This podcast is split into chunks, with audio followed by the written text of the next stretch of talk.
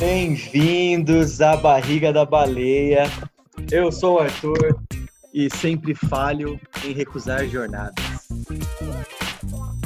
Fala galera, aqui quem fala é Martin Schurman e tudo poderia ter sido outra coisa e teria o mesmo tanto de significado.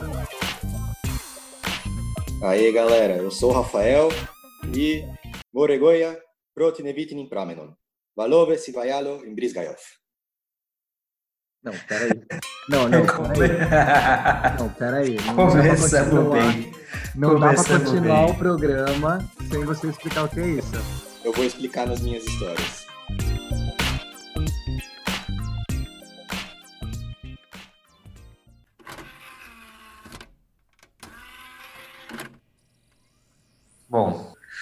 Eu vou falar de novo que para quem está um pouco desnorteado do que se trata esse podcast, dá uma olhadinha ali no episódio piloto que a gente gravou, mas vamos seguir com essa ideia, esse projeto de nós três falando um pouco sobre nossas experiências pessoais, é, jornadas pessoais, experiências que a gente teve durante essas jornadas e como a gente acha que contando isso verdades sobre nós são apresentadas e elas podem servir de ferramenta para a gente, para nós mesmos e para outras pessoas que estejam ouvindo aí. Então, vamos seguir um pouco com esse projeto e hoje temos um tema bem legal aí para colocar na roda, que vamos se aprofundar um pouco mais no que a gente puxou lá no piloto, que a gente falava bastante sobre as nossas vontades do que fala nesse podcast.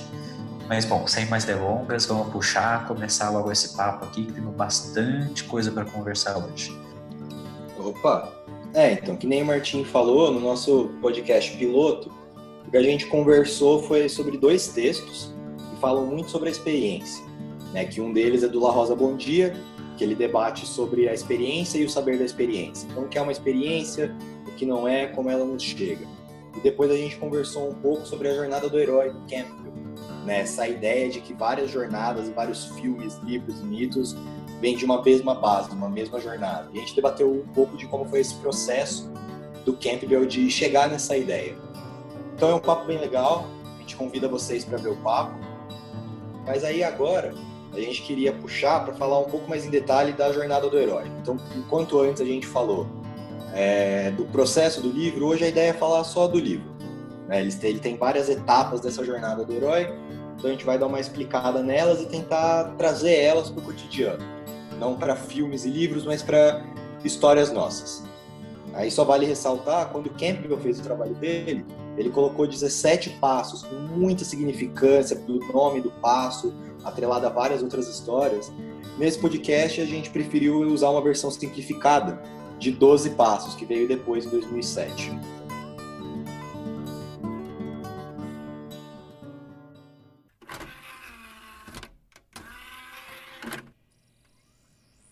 Maravilha, Rafael. Vamos começar então. E ele começa com o mundo comum. Esse primeiro passo é o que o personagem já vive, ele já conhece como comum, como cotidiano, que ele já está acostumado, que se apresenta essa zona de conforto, né? E só que o segundo passo já é esse que seria um chamado de uma possível jornada. O passo chama chamado à aventura ele pode se dar de várias formas. As coisas que podem acontecer pode ser algo tanto muito bom, como algo inesperado, como algo muito ruim, mas ele apresenta uma quebra do cotidiano no sentido de alguma coisa precisa mudar, é, você precisa embarcar numa jornada, você precisa talvez modificar algumas coisas no seu cotidiano, você precisa correr atrás de outras coisas. E já aí a gente entra no terceiro passo, que geralmente esse personagem ou nós mesmos recusamos o chamado. E esse é o terceiro passo, a recusa do chamado. É, por algum motivo a gente recusa, seja por medo, ou agora a gente não tem tempo para isso, preciso estar fazendo alguma outra coisa, ou não entende muito bem o que, que é esse chamado, né? não entende muito bem essa chamada para uma aventura, mas por mais que você recuse a jornada, ela sempre vai bater na porta. Ela sempre vai estar ali, a recusa ela tem um custo, ela, um problema que é apresentado, né, esse segundo passo, o chamado aventura, Ele vai chamar de novo e alguma hora vai ter esse quarto passo que é o encontro com o mentor. A hora em que você vai ser, vai ter que aceitar o desafio. Ou vai chegar alguém para chega alguém para você que é, que é mais experiente te dá uma ajuda para uma, fala alguma coisa importante para você seguir essa jornada, ou um apoio muito importante para você seguir essa jornada, ou te dá um amuleto que vai te ajudar nessa, é, nessa história, nesse caminho que você precisa seguir, ou pode chegar com uma coisa ruim, por exemplo, pode chegar com uma doença, pode chegar com uma tragédia que vai de alguma forma te forçar a começar uma jornada que você precisa começar. E bom, aí quando você é forçado a entrar nessa nesse caminho, nesse novo caminho, você parte para o quinto passo, mas daqui para frente eu vou deixar o Arthur puxar aqui os próximos quatro. Boa, Tim! Então, é, é, essas partes descritas pelo Tim agora, elas são as partes iniciais da aventura, assim como a gente conversou no encontro passado, que elas são subdivididas entre começo, meio e fim. Então, agora entra o meio da aventura, que é quando as, é o grosso do filme, é quando é, ele vai mostrar a maior parte de cenas e é onde você conhece mais sobre o personagem e acaba se interessando e se, e se vendo naquele personagem. Então, o quinto passo é a travessia do umbral, que é quando o herói ingressa na aventura. Ele pega tudo que ele tem, ele conta todas as suas forças e decide é, encarar essa jornada de frente, ele decide é, aceitar a aventura e o quanto isso faz com que ele vá de encontro ao seu objetivo, à sua jornada. E entre o, o passo 5 e 6, o, o Rafa tinha dito que a, essa, essa descrição de jornada está simplificada, mas que ela tem mais passos, e entre os 5 e 6 tem um, um, passo que é justamente o nome do, do nosso podcast. Eu vou pedir para o Rafa aí falar um pouquinho. Não, perfeito, Arthur. É, quando a gente tem essa parte mais simplificada, é, esses quatro passos do meio, no Campbell são vários passos, ele destrincha um pouco melhor o que está acontecendo nesse momento.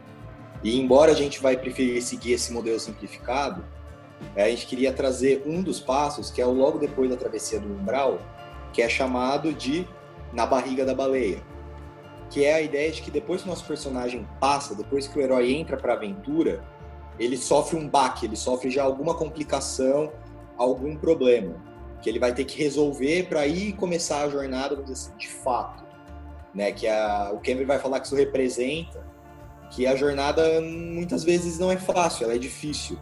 Então, muitas vezes é necessário ter esse baque inicial do nosso herói para ele entender e levar a sério. Não, tá, realmente isso aqui vai necessitar de muito esforço. Exatamente por essa ideia, tipo, é esse primeiro momento, o primeiro baque que vai de fato convidar a gente para começar a mudar. Valeu aí, Rafa. E a gente chega no, no ponto 6, que chama Testes Aliados e Inimigos. Que é justamente o momento da história onde ele vai estar tá, é, sendo testado de fato, a jornada vai começando a se complicar, ela vai começando a ficar mais objetiva. É, você vai encontrando quem são seus aliados, quem são seus inimigos, para que você conquiste o objetivo que você definiu para sua jornada. E é um dos momentos que a gente mais se vê no personagem, porque é pelas dificuldades que a gente se reconhece naquela pessoa que está trilhando um caminho de mudança. E aí depois a gente passa para o passo 7, aproximação do objetivo, que é aquele momento onde o objetivo é claramente alcançável, ele está próximo ali de pegar, ele, ele, ele vê o objetivo longe, ele pula do precipício e vai tentar pegar, mas por algum motivo isso não acontece. É aquele quase conseguir e não consegue. E aí ele passa para o ponto 8, que é o clímax do filme, é onde as coisas se tensionam ao máximo e o, o, o, herói tem que se deparar com o pior dos seus desafios, que chama-se aprovação máxima. Que é ali onde todos os seus novos aliados, todo o reconhecimento dos seus todos inimigos e todas as suas habilidades são postas em prova. E a gente fica na dúvida se ele vai conseguir ou não conseguir. É, a gente usa essa palavra aí, que a gente usa na dramaturgia e na literatura, que é o clímax, que é um momento de tensão máxima, né? Então é quando você fica tenso pelo personagem, você acha que ele não vai conseguir, e aí ele tem que mostrar tudo que ele tem, tudo que ele acredita. É o momento que o que o, o Digimon digivolui, o Pokémon se transforma. E aí depois desses passos a gente é, passa para a parte final, da jornada do herói que vou passar para o Rafa falar aí para gente. Perfeito.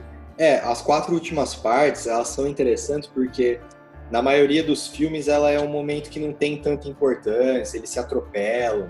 Porque muitas, muitas vezes termina no clímax, né? Ou depois do clímax tem mais uma coisinha ou outra, mas já vai se encerrando. Mas na jornada, né, a gente fala que você tem o nono passo, que é a conquista da recompensa.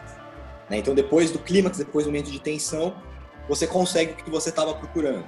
Nem sempre é do jeito que você imaginava, mas você conquista essa recompensa, né? O, o motivo do qual você começou a jornada.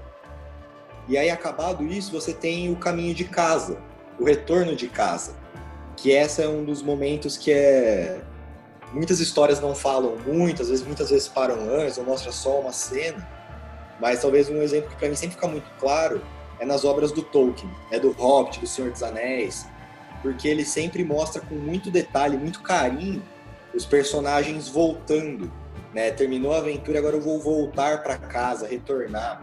Né? O próprio Tolkien ele tinha muito disso porque ele lutou na guerra, Primeira Guerra Mundial. Então ele, ele sentiu na pele que o mais prazeroso, uma das coisas mais importantes, é poder voltar para casa. Eu venci esse desafio e agora eu posso finalmente retornar. Mas aí você tem o décimo primeiro passo que a gente chama de depuração, que é um momento onde tem alguma trama secundária que ainda não está resolvida e o herói vai ter que resolver nesse momento. Né? E a ideia desse passo seria que, como assim, a ideia da jornada do herói é que não só o herói tem um objetivo é, tangível, mas o maior objetivo é que ele renasça, que ele mude, que ele se torne uma pessoa diferente. Então a depuração é um momento para colocar à prova que ele realmente virou essa pessoa diferente. Então é um passo pequeno, ele não é tão importante, mas ele é importante no contexto de mostrar que o personagem de fato se mudou. Agora ele é uma outra pessoa. Que aí finalmente chega no último passo, que é o retorno transformado. Ou o Campbell ele vai falar que esse passo chama o mestre de dois mundos. É o momento que você retorna para o seu mundo cotidiano, mas você não é mais o mesmo. Ou você ainda tem parte do que você era antes, mas agora você está diferente.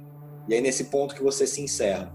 Você começa aos poucos se aquietar e você vai ter um novo normal. Embora você voltou para casa, não é exatamente do mesmo jeito que estava antes, ou você não é do mesmo jeito que você estava antes.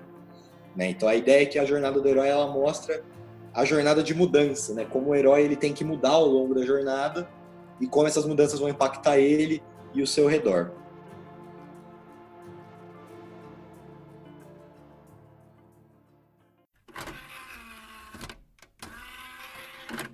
Aí agora a gente queria trazer para esse podcast coisas mais palpáveis. Então, realmente trazer histórias é, nossas para tentar falar um pouco dessas etapas.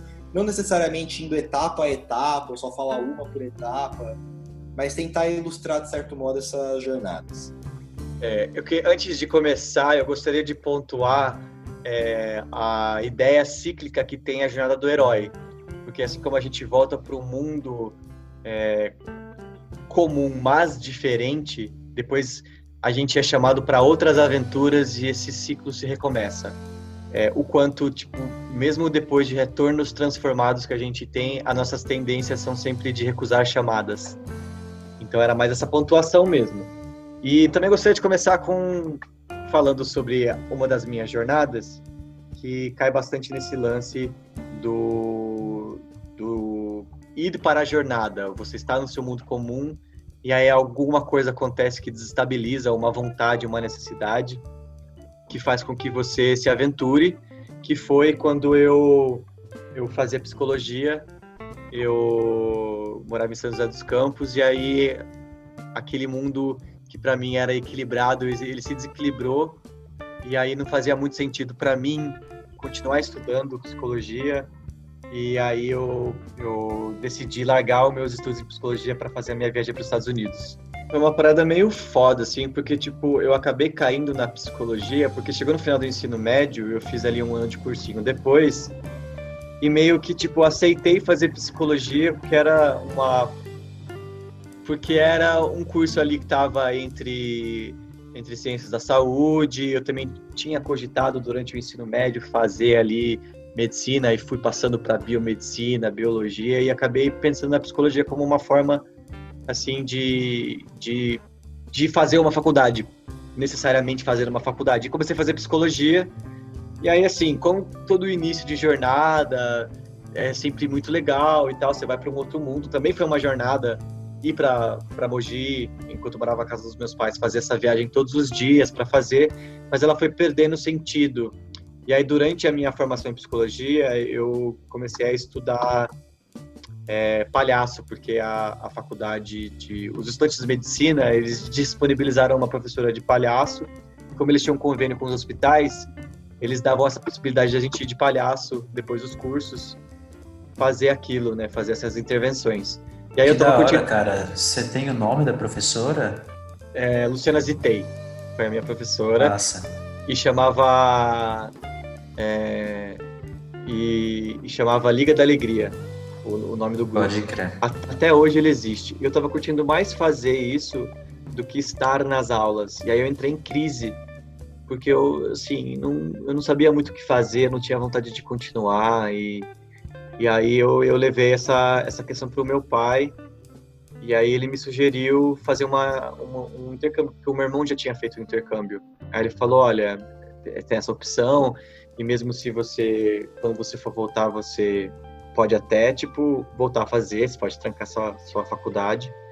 E aí, depois que eu fui, eu não voltei mais a fazer psicologia, né? Eu fiquei, depois que eu terminei meu curso de inglês lá, eu, eu, eu esperava ficar um ano fazendo o curso de inglês.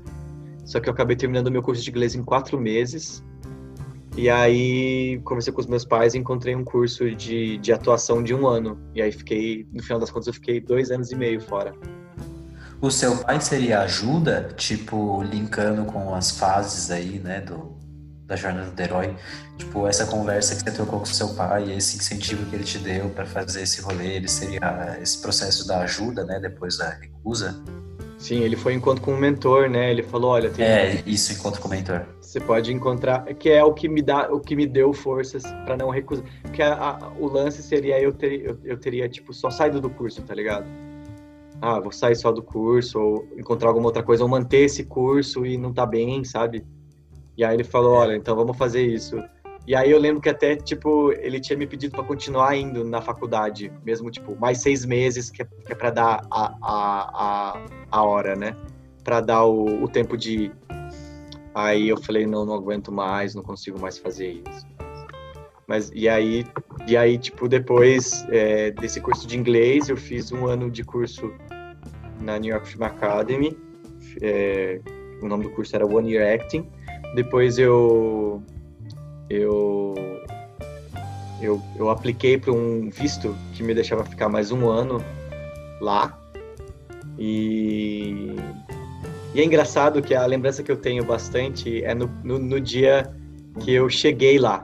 E o primeiro dia que eu cheguei lá, na primeira vez que eu fui. Que era tipo essa ideia da, da travessia do umbral, tá ligado? Chegando sozinho assim no aeroporto de Los Angeles tipo, ouvindo um som e falando, mano, vamos começar essa aventura, tá ligado? Foi, assim, foi um momento especial, assim, tá ligado?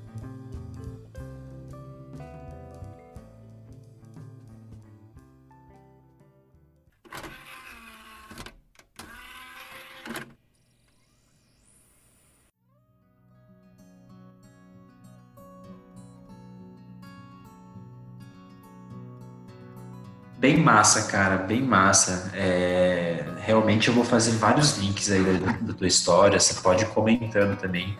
Sim. a minha saída de casa tem várias coisas semelhantes aí, enfim, juntando nesses passos do, da jornada do herói, né, e tudo mais. Eu sou nascido em São Paulo, sou paulista, só que eu cresci em Rio Claro, na cidade de Rio Claro que é interior de São Paulo, foi onde eu conheci o Rafa, porque o Rafa nasceu e foi criado lá, a gente sempre estudou junto, ensino fundamental, ensino médio. E aí, quando chega essa época de, para quem é de interior, ele mora no interior, quando chega a época do vestibular, tipo, esse é o chamado, saca? Esse é o chamado da história. Tem um vestibular, vai acabar o ensino médio, todo mundo que está ali no, no ensino médio vai prestar o vestibular, são pouquíssimas as pessoas que não prestam, e quando você entra no ensino superior, tudo muda. Então, a jornada, a princípio, se deu dessa forma. É claro que ela se tornou muito mais do que isso mais para frente, Só que ela, o chamado se deu dessa forma. Existe toda essa pressão de se fazer vestibular e pá. E, bom, eu tinha que sair. É uma coisa que estava me forçando a sair desse meu mundo comum, né? Que era morar na casa dos meus pais, em Rio Claro, super confortável, é, 16, 17 anos também, certo.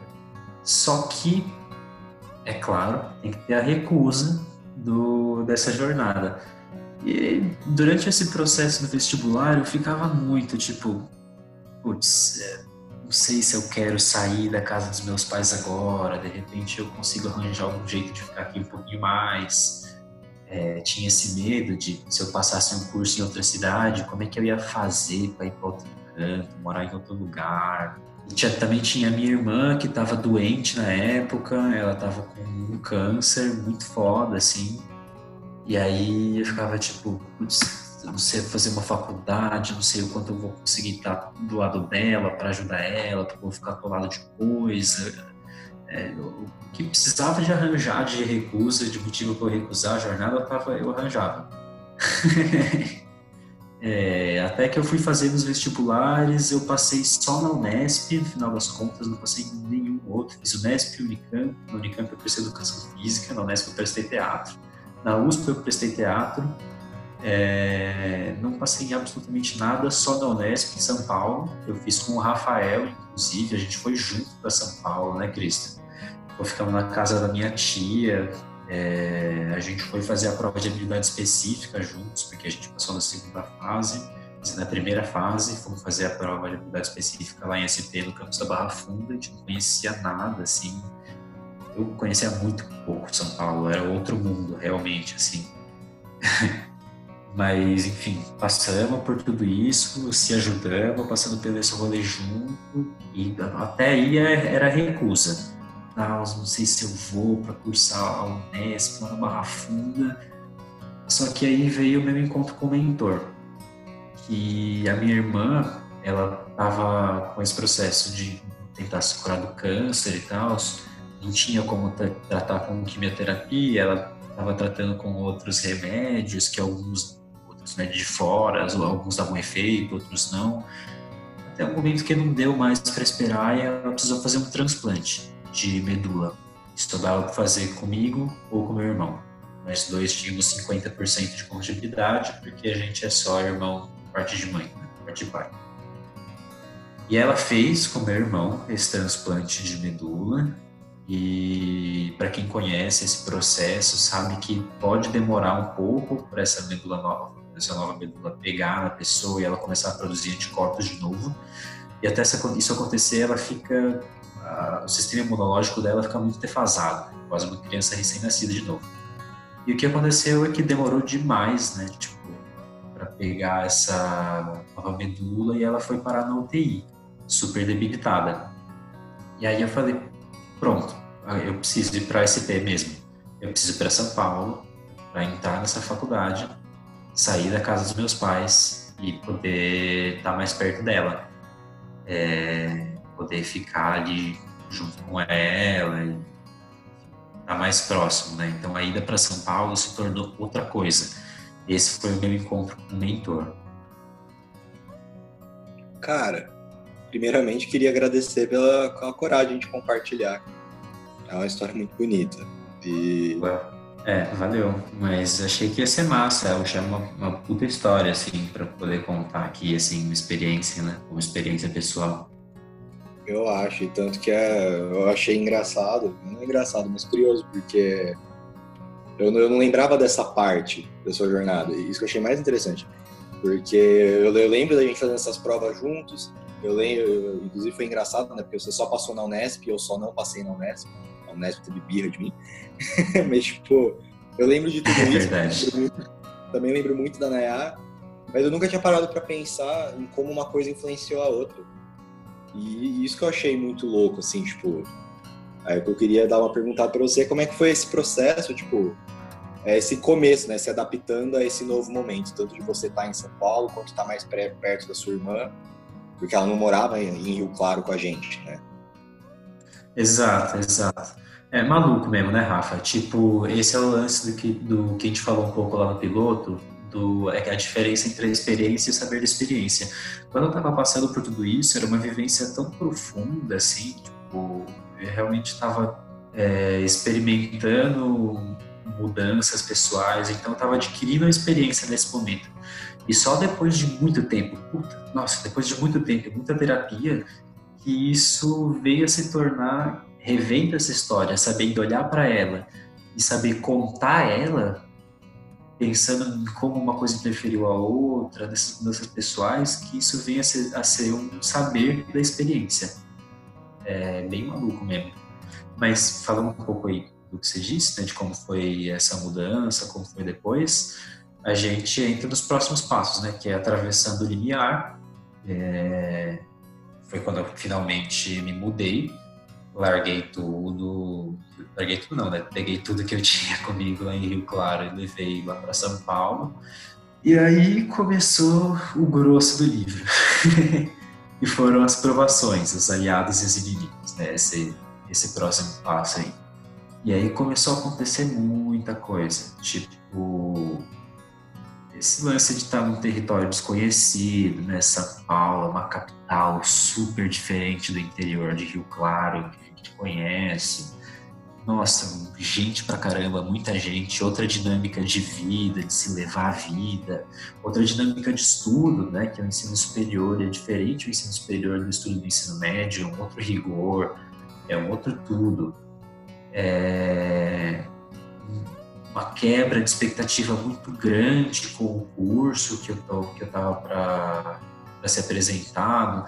Quer dizer, antes ainda dessa quebra de expectativa, eu tive a minha, a minha barriga da baleia. É verdade. O, começo dessas, logo no começo das minhas provações, uma das provações mais ferrenhas assim foi essa barriga da baleia. Logo no começo foi que a minha irmã morreu. É, ela que estava na UTI ela acabou demorando demais para pegar essa nova medula e ela conseguia produzir os anticorpos. E foi um fungo ou uma infecção, não me recordo agora direito, que enfim, deixou ela entubada por dois dias. Eu, eu precisei vi ela um dia na UTI, conversei com ela, estava mais ou menos consciente e tal. Eu fui para Rio Claro buscar umas coisas, umas últimas coisas que eu precisava levar para São Paulo de busão, e quando eu cheguei em Rio Claro, me falaram que ela tinha, tinha morrido. É, foi tipo logo antes de começar a faculdade, assim, o curso da Unesp lá em teatro. Meus sentimentos, seu irmão. Agradecido. E aí, e aí, tipo, depois que isso aconteceu, que você chegou nesse momento da barriga da baleia, é, como foi o processo logo após, tipo, de voltar para a faculdade, de de rever os objetivos, porque no final das contas, parte do, do movimento de você ter ido para São Paulo estava em relação a ela, né? Exato. É, depois que isso aconteceu, foi só ladeira abaixo. Tipo. foi provação atrás de provação, assim. Tinha algumas coisas massas dentro dessa primeira graduação aí que eu fiz, dentro da Unesp e tal. Tive umas aulas legais, eu conheci pessoas incríveis que foram grandes aliados nessa nessa jornada. Então, exatamente, as provações são aliados e inimigos. Por mais que tive muitas provações e inimigos, eu tive muitos aliados também que me ajudaram. E os inimigos era justamente essa dificuldade de estar em São Paulo, nesse novo mundo, me adaptando a esse novo universo, com dificuldades da universidade, um curso que não estava sendo massa, por diversas questões. Só que ao mesmo tempo eu não queria voltar para Rio Claro, porque eu já estava em São Paulo e eu não queria estar morando com os meus pais, quê. Até que chegou nessa apoteose, né? O grande inimigo. É o momento do o vai ou racha, assim. Foi o momento em que eu tranquei o curso. Eu falei, puta, não, não dá mais para estar aqui em São Paulo fazendo esse curso da Unesp. Foi depois de um ano e meio cursando lá. E a gente fala dos passos da jornada. Qual passo, Tim? Depois de qual? Eu, eu, eu acho que é a aprovação máxima. Ah, quando você vê que o objetivo está próximo e quando a é. tensão é. aumenta. É, então, não, então, exatamente. Tipo, até aí, toda essa história, até aí, até esse momento de eu trancar o curso, seria a aproximação do objetivo, assim. eu diria. Eu já estava em São Paulo, estava começando a me encontrar o motivo de eu estar em São Paulo, procurando essa minha área de estudo. É, de repente eu tranco o curso, fica tudo indefinido. Eu penso em voltar para Rio Claro, porque não tinha, não estava fazendo mais nada em São Paulo, não tinha mais uma graduação. Eu penso em voltar para São Paulo, é, de São Paulo para Rio Claro, ficar com meus pais um pouco, tentar trabalhar um pouco na área de teatro, mesmo sem ter uma graduação de repente consegui um estágio na antiga escola que eu estudava. E aí levei o papo com meus pais, tanto meu pai quanto minha mãe. Minha mãe trocou uma ideia franca comigo, de tipo, meu, não faz isso. É, você não vai ter casa para voltar em Rio Claro, porque eu seu pai estamos se mudando dessa cidade também, estamos indo para outro lugar. Teatro é o que você estava querendo fazer, você foi aí para fazer isso, é, a gente dá um jeito de você tentar outra faculdade, eu te ajudo a pagar uma faculdade particular, se você precisar fazer uma faculdade particular para continuar fazendo isso aí. A gente encontrou, aí foi, aí foi o que eu precisava para correr atrás de uma faculdade, continuar em São Paulo. Daí foi que eu entrei no CLN, né? a escola de arte superior, onde eu conheci o Arthur, enfim. E aí todas as recompensas que vieram com isso, né? O Arthur foi uma grande recompensa, um grande aliado que veio depois de eu ter conseguido todo esse rolê, né? Ter conseguido me encontrar, esse é o motivo de eu ter saído da casa dos meus pais e estar tá entrando nesse curso novo aprender novas coisas. Seu lindo, então você, pode, você poderia dizer que esse lance de você ter perdido a sua irmã e esses processos todos que veio depois, eles chegaram na sua aprovação máxima, que, que fica no lance, no limiar entre conseguir e não conseguir. Que no, no caso, o objetivo era se formar em cênicas, né? Esse era o seu objetivo. Exatamente. E aí o objetivo foi se tornando outras coisas, né? Muita coisa foi se acrescentando no meio dessa história. Várias independências foram se apresentando. É, independência de uma imagem materna, independência de uma imagem paterna, uma independência financeira, uma responsabilidade perante o seu próprio destino e abrir mão de algumas escolhas, ao mesmo porque muitas escolhas se apresentam, né? E você tem que fazer muitas escolhas durante esse caminho, e é uma coisa que a gente fica muito tipo, porra, mas se eu escolher isso, tal cenário vai deixar de ser possível. Só que o lance é que escolhas precisam ser feitas e vão ser feitas de qualquer forma. E aquela frase que eu falei no começo do podcast, ela é de um filme que eu gosto muito, que é o Mr. Nobody. E ele fala isso, que num certo ponto do filme, todos os caminhos que você pode ter feito, tudo poderia ter sido outra coisa e teria o mesmo tanto de significado.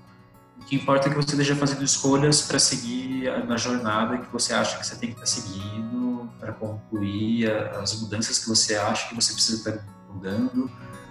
É, a jornada se apresenta, de fato, a gente está constantemente fazendo escolhas. Enquanto a gente está fazendo as escolhas, o, o significado, o tanto de significado vai estar lá.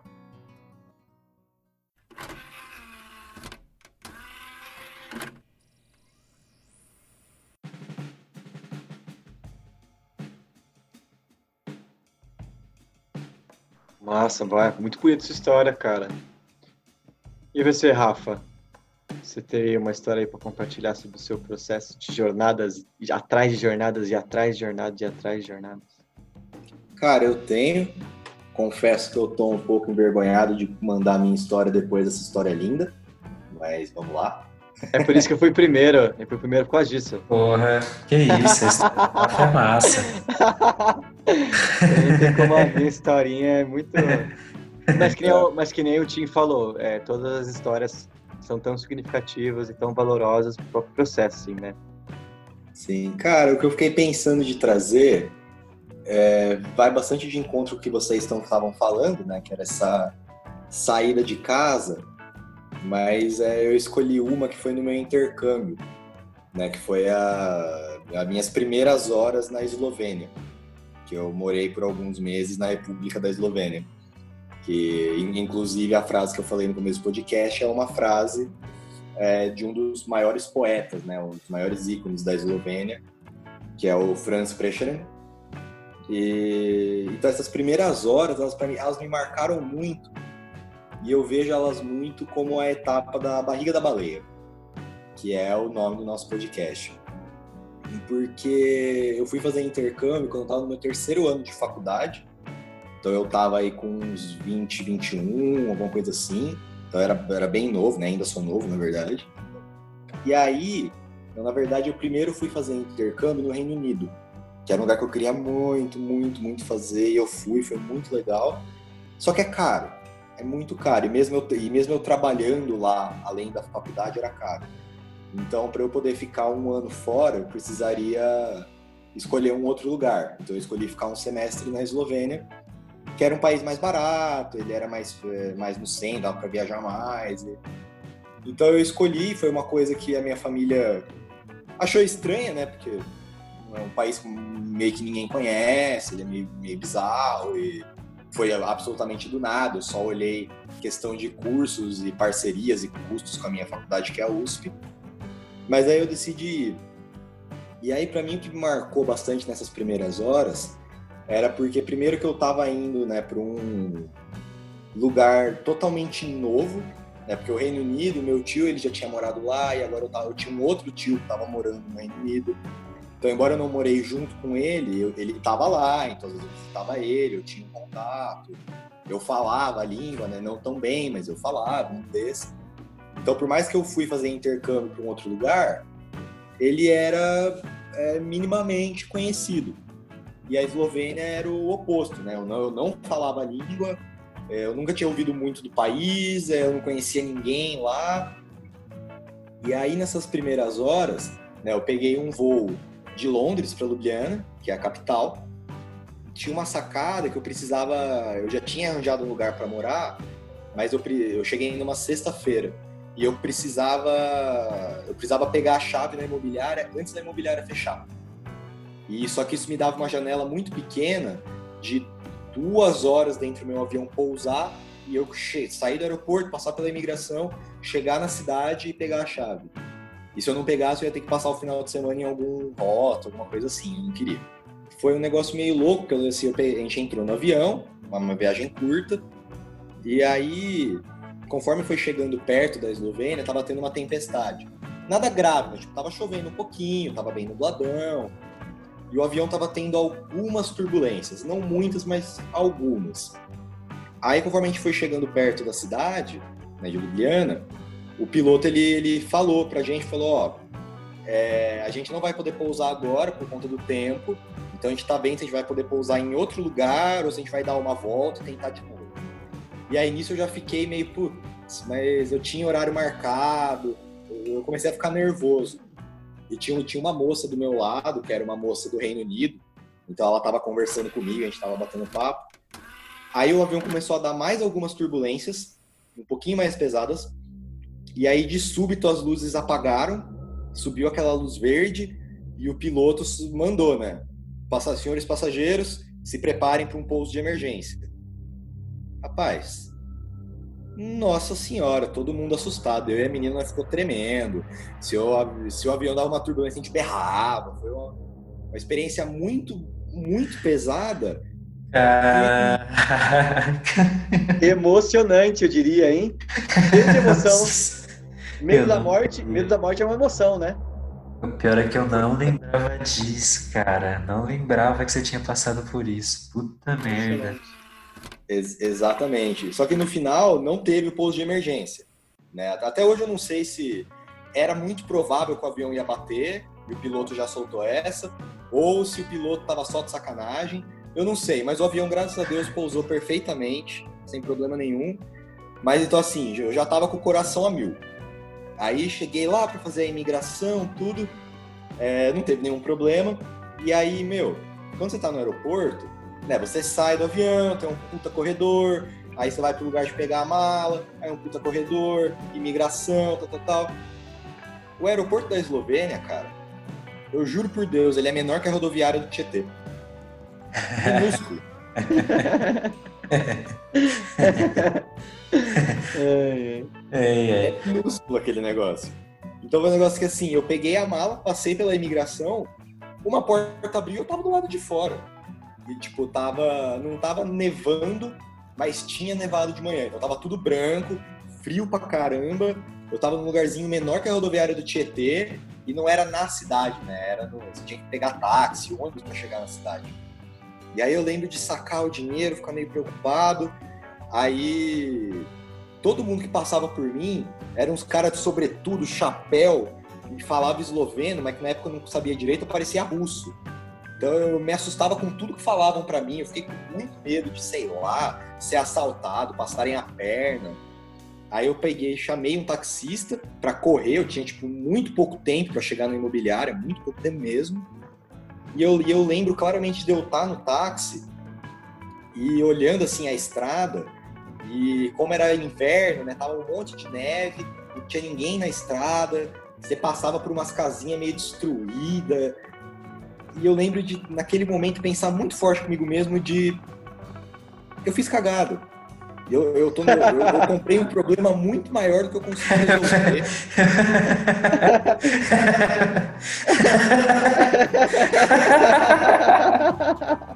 Passou pela situação do avião à toa, né?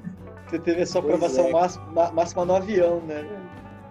Então eu lembro que foi uma coisa, cara, que assim, e depois, na hora que eu cheguei no meu apartamento, eu consegui chegar a tempo, e deu um monte de problema com tradução. Eu entrei nos três prédios errados, mas eu consegui pegar a chave. E, cara, a experiência no Eslovênia foi muito boa. Tipo, teve seus problemas, o Eslovênia foi uma experiência muito boa. É, aquele recorte de terra que eu vi não, não, representava o país. O país é lindo, um monte de coisa. Então foi só uma primeira impressão muito ruim. Mas eu lembrava de claramente ali, eu, eu senti né, nessa barriga da baleia, porque foi um momento assim, eu levei, uma, eu levei um monte de pancada, assim, um monte de soco na cara, e eu só conseguia pensar que tinha sido um erro. Sabe, eu tava. No momento que eu pisei, eu me arrependi amargamente. Tinha certeza que tinha feito a maior burrada da minha vida. E demorou, tipo, nessas primeiras horas.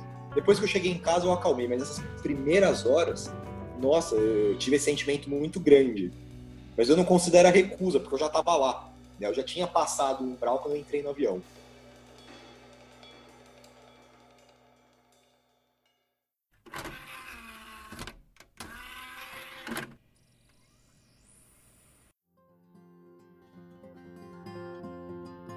Mas assim, agora pra gente ir começando, finalizando o podcast, queria mandar uma pergunta aí para vocês, que é qual dos passos para vocês vocês consideram o passo mais difícil da jornada? Mano, assim, para mim isso é meio óbvio, mas assim, tudo aberto à discussão. Para mim a parte mais difícil é a aprovação máxima, né? Que é quando, velho, eu tava pensando isso também, tipo.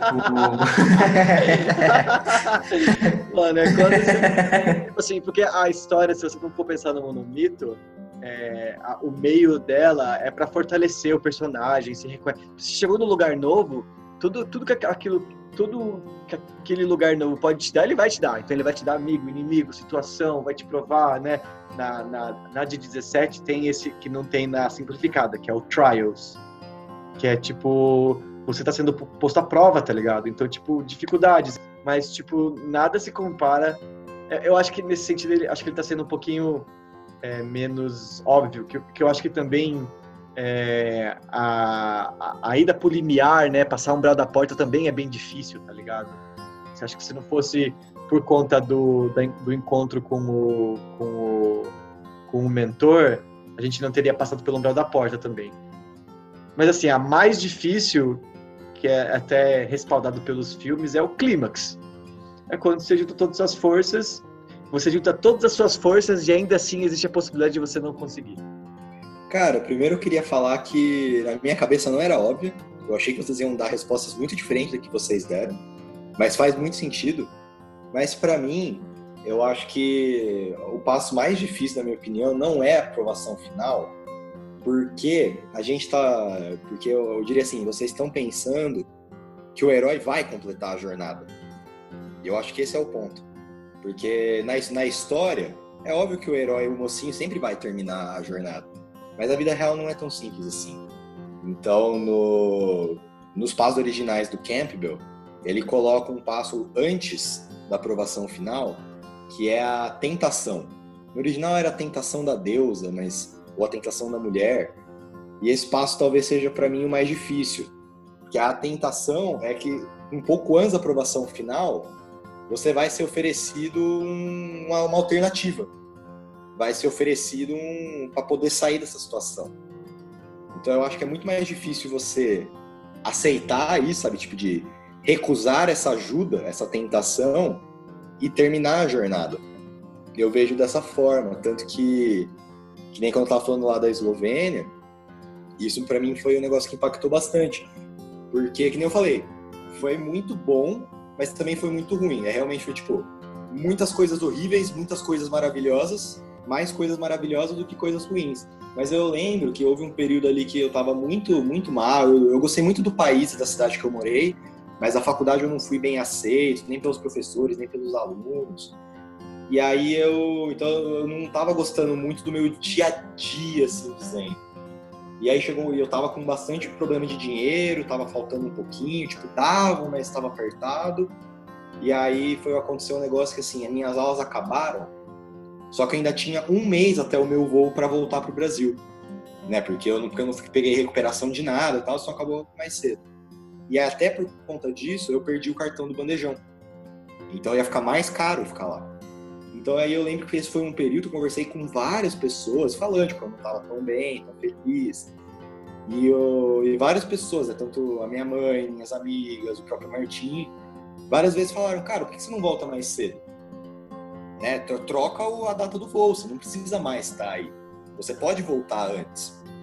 E eu, eu ficava muito tipo, é, não, mas não dá porque meu pai não vai querer, o avião já tá pago, né? E é o meu pai que ajuda com essa parte financeira. Então todo mundo que me falava isso, eu dava tipo, não, mas, mas é melhor não, o avião tá pago, meu pai não vai querer. Até que um dia conversando com meu pai, ele, ele mandou essa. Por que você não volta mais cedo? Você não precisa mais estar aí. Você pode terminar mais cedo essa jornada. E aí eu falei, não, mas o avião já tá pago, tá muito complicado. Aí no dia seguinte, o meu pai me mandou uma mensagem: Ó, eu achei um voo, você pode ir embora daqui dois dias. Tá tudo certo. É só você me falar que eu, eu pago. Tipo, não ia mudar muito, tenho milha. E esse momento para mim foi o mais difícil da jornada inteira. Porque a jornada não, não tinha completado, ainda tinha coisas que eu queria fazer, mas estava muito difícil. E o mundo me ofereceu uma saída. Você pode sair. Mas aí no final eu decidi ficar. Né? Eu parei, pensei muito e eu decidi ficar. E foi a melhor decisão que eu poderia ter tomado. A, a minha vida, literalmente, depois que eu neguei essa tentação, parece até história mesmo. Do momento que eu neguei essa negação, a minha vida melhorou em mil por cento. Tava tudo mais legal, fiz um monte de projeto legal na cidade. Eu consegui visitar vários lugares que eu tinha certeza que eu não ia conseguir visitar. Revi, revi amigos queridos. Foi assim, coisas muito e muito legais que eu achava que eu não ia conseguir fazer. Parecia que não ia dar certo. E aí veio a tentação. Então, se eu tivesse aceitado, eu não ia ter visto um, eu não ia ter visto um monte de coisa que eu poderia ter visto. Então acho que é por isso que eu considero mais difícil, sabe? Porque realmente a aprovação máxima ela é mais difícil, mas geralmente antes dela você tem uma alternativa para pular fora. O mais difícil para mim é não pular fora.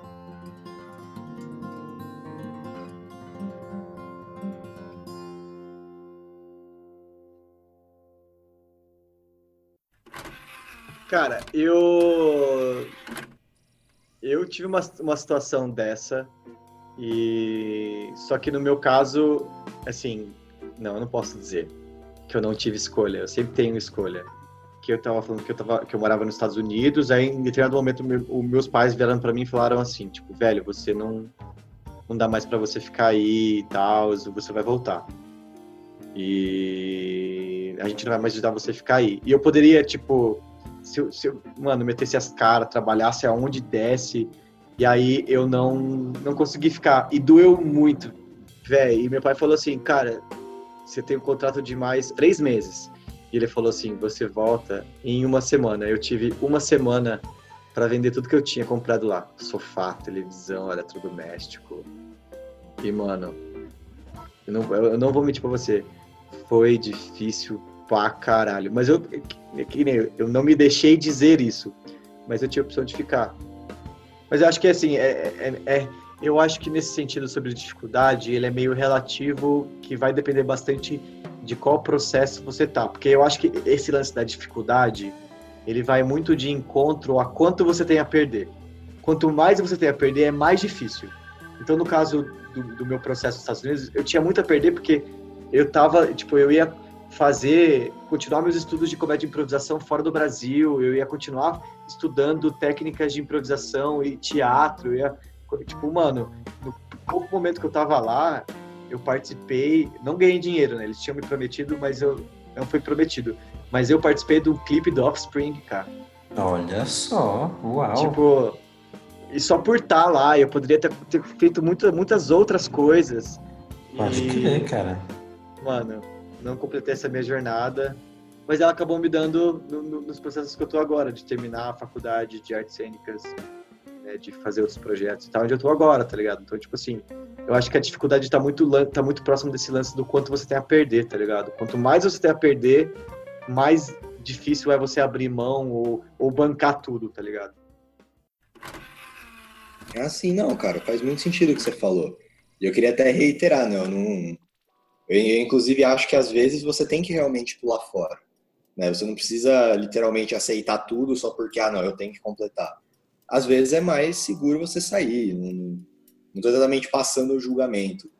Mas é no sentido realmente de que essa tentação ela existe. Por isso que eu acho que ela talvez seja o passo mais difícil. Porque ela é um momento que você pode decidir não completar. Eu não necessariamente falando que é o certo ou o errado, mas esse passo existe. E no meu caso, o que eu percebi muito, cara, é realmente que no ao eu se eu tivesse levado a tentação, eu teria encerrado a jornada acreditando que eu, que eu teria feito melhor. Falando, ah, não, mas não ia acontecer, depois eu ia ficar só sofrendo lá, só para provar que eu podia. E não foi, cara. Depois que eu neguei essa tentação, só aconteceu coisas muito, muito boas, cara que eu consegui rever uma colega minha que eu amo de coração, passei vários dias com ela, consegui conversar, coisas que eu não conseguiria fazer antes. Eu lembro que tinha, cara, o meu maior objetivo, eu queria muito ir para a Holanda. Eu queria muito conhecer a Holanda e tinha uma colega minha que estava na Holanda, então eu queria muito ir conhecer e ver ela. Só que a Eslovênia está do lado oposto do continente. Então eu nunca achava uma maneira. Era muito caro, não dava. Então, assim, eu, eu quis, mas não dava nem a pau, assim. E tinha um outro colega meu que eu queria muito visitar, mas ele estava no Reino Unido ainda. E eu falei, ah, não vou até o Reino Unido de novo. Só que aí depois que eu neguei a tentação, eu comecei a fazer várias viagens, conhecendo várias pessoas e tal, meio sem rumo.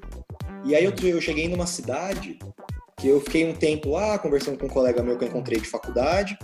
E aí ele falou: Ó, é, você precisa ir embora daqui uns dias, que minhas aulas vão voltar. Eu, não, beleza.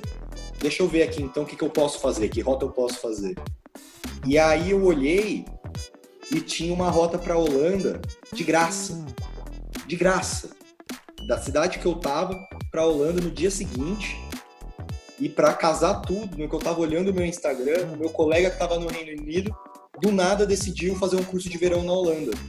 Então no dia seguinte eu entrei no ônibus, fui para Holanda, conheci um dos países mais legais, vi dois amigos muito queridos, então tipo, foi um monte de experiências que não só eu não teria se eu tivesse assentado a tentação, como eu nem imaginaria que eu poderia ter. Né? Então quando você aceita essa tentação, você deixa de ver o que poderia acontecer. Às vezes é bom, às vezes é ruim, mas você deixa de ver. E eu acho que esse era o ponto, assim. Ai, joga na cara mesmo. Mas eu acho.